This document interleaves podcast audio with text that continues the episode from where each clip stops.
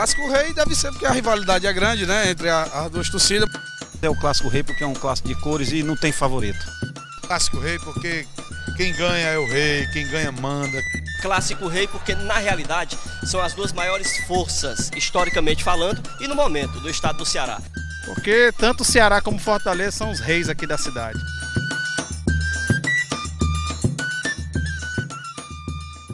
Sabe aquele dia que você não consegue dormir direito? O tempo parece que não passa, a adrenalina sobe e fica difícil fazer qualquer coisa. Pois é, se você for um torcedor apaixonado, certamente já deve ter passado por isso, às vésperas de um clássico. Como diriam os poetas do futebol, dia de clássico é um dia sagrado. A gente acorda e já corre para vestir a camisa do time do coração.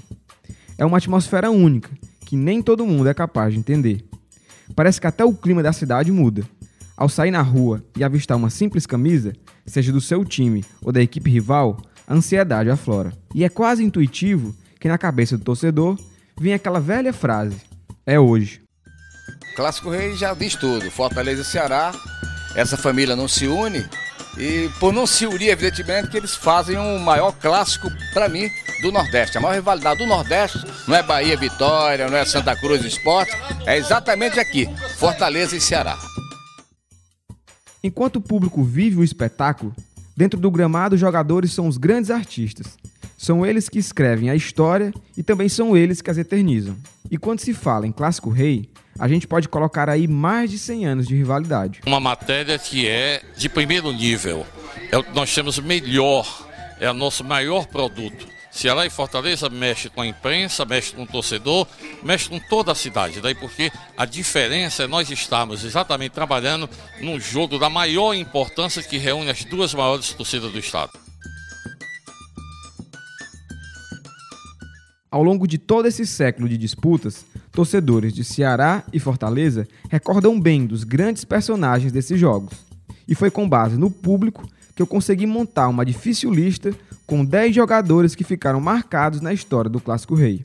E para que essa lista não se estenda, somente 5 jogadores de cada clube foram selecionados. Eu sei que você deve estar pensando que escolher apenas 5 jogadores pode ser uma tarefa injusta. Afinal, dezenas de jogadores marcaram história no decorrer desse confronto. Aí começar o jogo aqui na Arena Castelão, Rádio Pum, você bem a rádio que toca notícias, comando ao futebol do Brasil. Fortaleza fica à direita das cabines de imprensa, o Ceará fica à esquerda das cabines de imprensa aqui na Arena Castelão.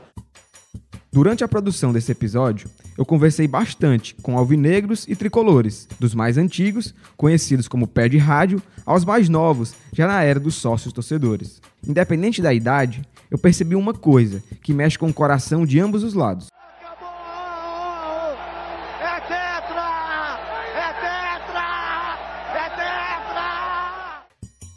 Muito mais emocionante que a conquista desse tetra, narrado pelo Galvão na Copa de 94, são os dois comemorados por Ceará e Fortaleza em plena Arena Castelão. Tetra aqui, por enquanto, só o Fortaleza de novo. Deus não vai deixar o Vozão sem, essa, sem esse tetra, porque o tetra é nosso. Quem um dia poderia imaginar que as histórias do carioca Tiquinho e do paulista Fabiano se cruzariam e ficariam eternizadas em algum dos capítulos mais marcantes do Clássico Rei. Protagonistas de títulos memoráveis, os dois atletas marcaram seus nomes no futebol cearense. Clássico Rei é mesmo uma partida impressionante, diferente de tudo que é previsível. Em campo não existe um favorito e quando a bola rola é tudo ou nada.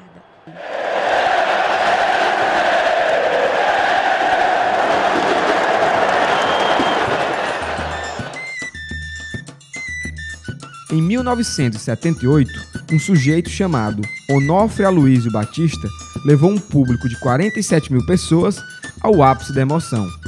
O cenário dessa explosão de alegria foi o Castelão, que em 20 de dezembro daquele ano recebia a final do Campeonato Cearense. Aos 44 minutos do segundo tempo, o Onofre deixaria de existir para dar lugar a Tiquinho. Esse seria o nome a qual ele seria lembrado para o resto de sua vida. E tudo isso por conta de um simples toque. Em uma bola rolada por Ivanir, Chiquinho completa e marca um dos gols mais comemorados da história do Clássico Rei.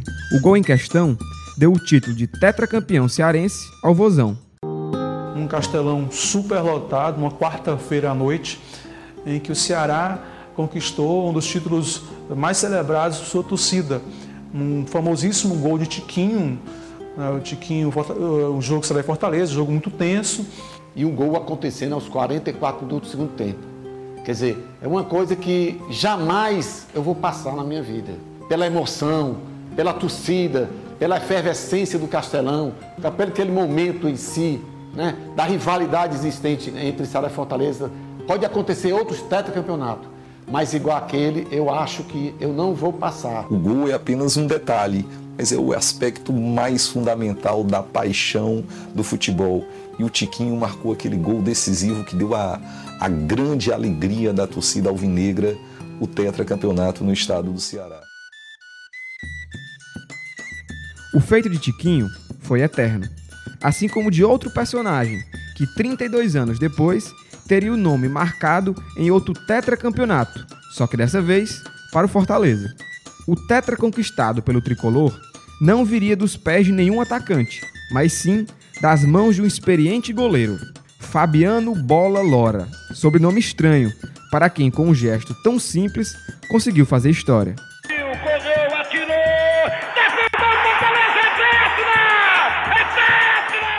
O título do Campeonato Cearense de 2010 seria decidido em uma emblemática disputa de pênaltis. Naquela ocasião, o Leão vinha de uma série de campanhas negativas, culminando com o rebaixamento à Série C em 2009. A torcida tricolor vivia ali um momento complicado, repleto de incertezas e insatisfações.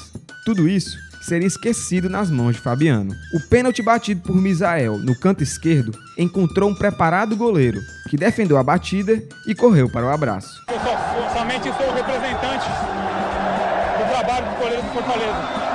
Se fosse eu, Douglas, o Eriveldo ou o Davi que estivesse em campo, o resultado seria o mesmo. O Leão seria ali tetracampeão cearense pela primeira vez. Olá, me chamo George Façanha, Sou torcedor do Fortaleza Esporte Clube desde que nasci, graças ao meu pai, outro grande tricolor, e vim para fazer um pequeno resumo sobre aquela grande final, aquela decisão do nosso tetracampeonato em 2010, um domingo especial para todo tricolor. Fortaleza vinha de, de um rebaixamento né, para uma Série C enquanto o rival vinha estava na Série A, né? E só a força da torcida do Fortaleza, que é uma coisa de outro mundo, para erguer esse clube, erguer é, jogadores em campo, o nível, o, até um nível, por conta da questão financeira, um pouco menor, o nível de, é, de futebol. Mas a força que vem da arquibancada é impressionante, que a torcida do Fortaleza faz. E é difícil resumir é, em pouco tempo tudo que a gente viveu naquele dia, mas é isso, cara. O, o, Fortaleza ele renasce da cinza graças à força da sua torcida, que naquele domingo cantou, apoiou até chegar nas decisões por pênalti. E quando o Fabiano fez aquela defesa, é, tirou um peso dos ombros de cada tricolor e foi só comemorar a festa em todo o estado e onde tinha um tricolor espalhado desse país. Um grande abraço. E por falar em momentos difíceis, o Clássico Rei reserva vários episódios com grandes reviravoltas. Como diz o ditado, clássico é clássico e não existe favorito. Quando a fase é ruim, nada como um confronto decisivo diante do seu maior rival para, quem sabe, dar um fim ao jejum ou escancarar de vez a crise. Os anos 2000 ficaram marcados por redenções e quebras de tabu. O início do novo milênio reservou, tanto para Ceará como para Fortaleza, capítulos incríveis na história dos clássicos. Os acontecimentos transcorridos naqueles anos ajudaram a acirrar ainda mais a rivalidade no estado.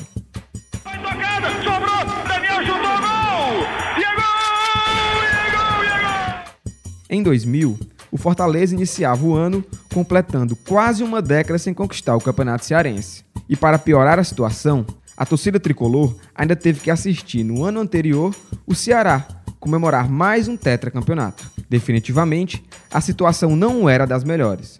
Rafael Rezende aqui falando, conhecido também como Pulga. É, eu vim aqui relatar para vocês um pouquinho da emoção que eu vivi no ano 2000 em Sobral, né, com o gol de Daniel Fração. É, para quem acha né, que o Fortaleza viveu o pior momento da sua vida agora, recente, esses oito anos de Série C, é porque realmente não, não pegou e não viveu os anos 90. Né? Os anos 90, infelizmente, foi um, uma década onde a gente, além de ter amargado, amargurado, né? Sete anos de Série C, a gente vive, viveu a pior crise financeira e política do clube, né? E ainda mais vendo um rival ser tetracampeão cearense, né? O próprio Ferrim também foi bicampeão cearense e o Fortaleza nesse intervalo todo aí desses títulos. Sete anos sem, sem conquistar sequer um título estadual, né? Então foi, um, foi uma década muito difícil. Mas como o futebol é uma caixinha de surpresas, aquele ano ainda reservava algo muito especial para o Leão. A sorte tricolor passou a mudar justamente em um clássico, disputado na longínqua Sobral. A Princesa do Norte, termo pelo qual a cidade é conhecida, parou, e tudo para receber a final do Campeonato Cearense de 2000. Chegamos meia hora antes do jogo, quando a gente entrou no estádio, eu virei pro meu pai e disse: ganhamos o jogo. O estádio, mais de 70% era tricolor. Foi aí que começou a, a pessoal a chamar, né, denominar Sobral de Sobraleza, né, devido à invasão. Em campo, duas equipes em momentos distintos. O Ceará, às vésperas de conquistar o pentacampeonato, e o Fortaleza, que amargava uma indigesta seca de títulos. Aos 37 minutos da segunda etapa, a história se inverteria. Quem sorria passou a chorar e quem chorava explodiu de felicidade. Meu nome é Tobias Ronce e eu tive o orgulho, o prazer e o privilégio de presenciar esse gol do mito Daniel Frasson no dia 16 de julho de 2000. Rapaz. O que é que eu posso dizer de especial desse gol? É difícil. É, resumidamente, já tenho, já, já se vão quase 20 anos desse gol aí. E Tô lá todo jogo, em casa, vários fora de casa, grandes decisões, mas aquela emoção permanece ali. Aquele momento como talvez o mais especial que eu tenha presenciado no estádio. O gol de Daniel Frasson decretou o título cearense do tricolor, que após longos anos voltava a comemorar um campeonato. E de quebra, ainda impediu o tão falado pentacampeonato do Ceará. A conquista é um marco para a torcida tricolor. Rapaz, ali foi uma comemoração. Eu lembro eu com, 16 anos de idade, rapaz, eu nunca tinha visto tanto caba velho de 40, 50 anos chorando na minha frente como eu vi naquele gol, viu? Ali foi a, ali é uma medida do quanto a gente ama esse Fortaleza, o quanto o futebol é importante assim pra gente. Foram, eu diria, foi uns 4, 5 minutos pulando feito maluco. Foi o momento do gol do Frasson, né? Aquela euforia, a emoção, né? Aquele aquele choro de emoção que estava engasgado durante sete anos, a gente desabafou ali, todo mundo se abraçando. Não demoraria muito para a roda gigante do futebol cearense dar mais uma volta. Um ano depois daquele título em Sobral, a torcida tricolor ainda tirava onda. Além de impedir um título tão almejado pelo rival, o Leão ainda somava 16 jogos sem perder para o Alvinegro. O tabu incomodava o Ceará, mas logo, uma figura no mínimo iluminada daria números finais àquela agonia.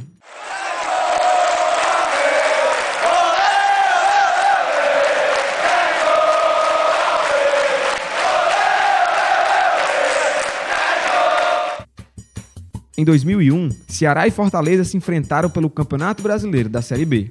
O fardo carregado pelo Alvinegro naquela ocasião era bastante pesado quase dois anos sem vencer um clássico rei. Toda a responsabilidade de mudar essa história seria colocada nos pés de Sérgio Alves. Olá, galera do podcast Esporte e Memória. Sou o Pedro Mapurunga, diretor de Cultura, Biblioteca e Documentação do Ceará Esporte Clube. Agradeço o convite e saudações alvinegras.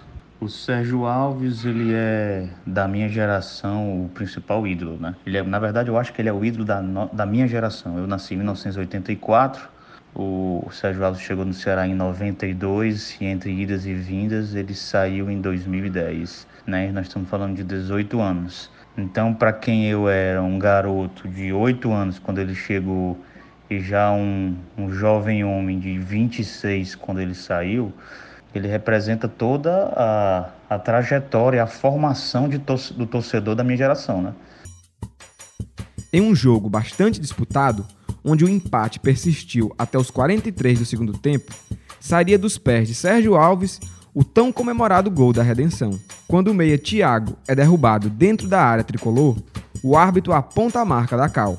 A caminhada do atacante alvinegro até a marca do pênalti levava com ele todo o peso daquele tabu. E ele foi, tinha passado um longo período sem estar no Ceará, acho que quatro ou cinco anos sem, sem retornar. Ele voltou, acho que vindo do ABC, né? Criou uma grande expectativa. Resolveu o tabu e ele, como era o jogador da, da, das partidas decisivas, né? Não à toa tem uma alcunha de carrasco. Ele resolveu e assim deu um grande alívio para a torcida, né? Porque o rival vinha de uma é, e continuou ainda, né, de um momento muito bom entre 2000, 2001, 2002 e 2003 e nesse intervalo aí o Ceará com enormes problemas fora de campo conseguiu montar uma equipe muito boa e fazer frente não só ao, ao rival, mas também a outros times do Brasil, né? E o Sérgio Alves era, vamos dizer assim, a cereja do bolo desse time, né?